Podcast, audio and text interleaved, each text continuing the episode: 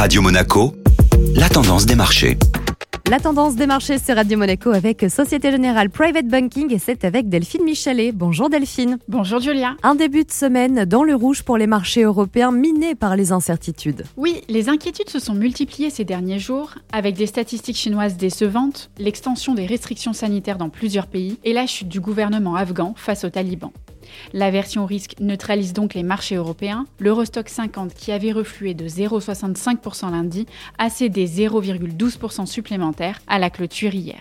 Le secteur bancaire accuse l'un des plus importants replis de la séance, à moins 1,65% pour l'indice Eurostox Bank. Et l'événement du jour, c'est la rentrée de la Réserve fédérale américaine. La Banque centrale américaine publiera ce soir le compte-rendu de sa dernière réunion de politique monétaire. Les investisseurs pourraient ainsi voir plus clair quant aux intentions de l'institution vis-à-vis de son programme de rachat d'actifs. Le président Jérôme Powell aura notamment l'occasion de réagir aux informations du Wall Street Journal, signalant que les responsables de la Fed seraient sur le point de se mettre d'accord pour commencer à réduire leur soutien monétaire. Bonne journée à tous. La tendance des marchés avec Delphine Michalet. Merci Delphine.